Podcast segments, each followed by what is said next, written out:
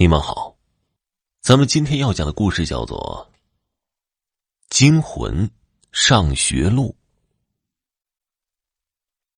我们小时候都有这样的经历，喜欢听鬼故事。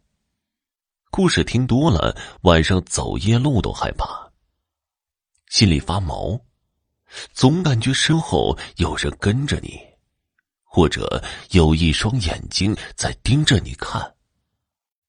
你要是回头看，就会被一张血盆大口给吃掉。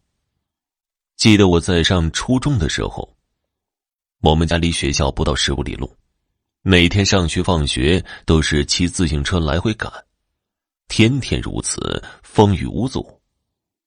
我一个男孩子，皮得很，习惯了也不感觉辛苦了。到了初二，进了十月份。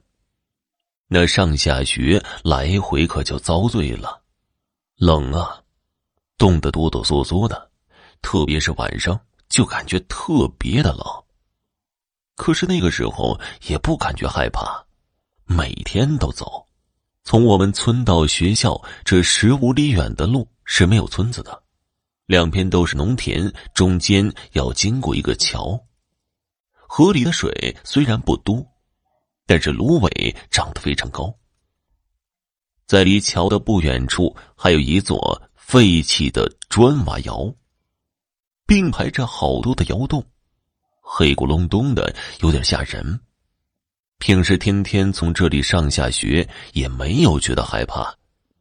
可是昨天下午放学，我经过这个小桥的时候，看到桥上围了很多人，听他们议论。说河里淹死人了，淹死的是邻村的一个妇女，四十多岁，和丈夫吵架了。她的丈夫是个赌鬼，天天就知道赌博，最后把她的陪嫁都给输光了，还把她打得遍体鳞伤的。她感觉活着没啥意思了，就跳河了。死前特意穿了一件大红袄，说是能变成厉鬼回来报仇。因为他是冤死的。我虽然没有见到死人，但听他们说的有鼻子有眼的，晚上我没有去上学，不敢去了。因为淹死妇女的那座桥是我上学的必经之路。就这样，我白天去上学，晚上不去。过了有半个月，慢慢的也没有那么害怕了。晚上不上学，时间长了也不是办法。我邻家二爷爷就告诉我说：“鬼怕恶人，你不要害怕他，他也不会找你报仇。你越是害怕，他就越吓唬你。”你二爷爷，我一辈子啥没见过呀，屁事没有，知道不？要不这样，你要是过桥的时候害怕，就大声的吼几嗓子，然后能骑多快就骑多快。赶快往前走！无论你听到什么动静，千万别回头。我保证你什么事儿都没有。让他这么一说，我心里底气足了很多。晚自习回来的路上，总感觉阴风阵阵，一路上暗暗的给自己壮胆儿。在离这座桥还有半里路的时候，我就开始加速、加速再加速。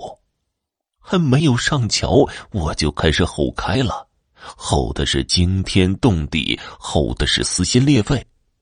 我估计，我的吼声传二十里路都不是问题。就这样，我边骑边吼，很快就冲过了那个小桥。都离那个小桥很远了，我终于松了一口气。可是。我还是隐隐约约的听到了身后小桥的那个方向传来了哭声，一个女人的哭声。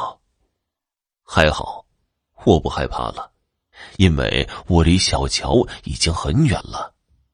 这个方法还真是管用，我走夜路真的没那么害怕了。我天天用这个方法。走到小桥的时候，我就大吼一嗓子；过了小桥的时候，就会听见身后传来妇女的哭声。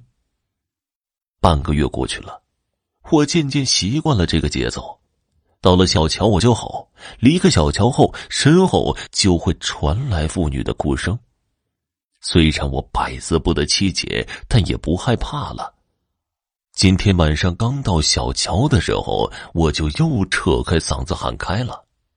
突然，感觉背后有个黑影一闪，把我打倒在地，边打边气愤的说道：“妈龟儿子，你天天过桥叫唤个啥呀？我媳妇胆小又神经衰弱，不惊吓，我们躲进窑洞里住就图个清静。”你天天把我媳妇吓哭，看我今天不揍死你！好了，听众朋友，本集播讲完毕，感谢您的收听。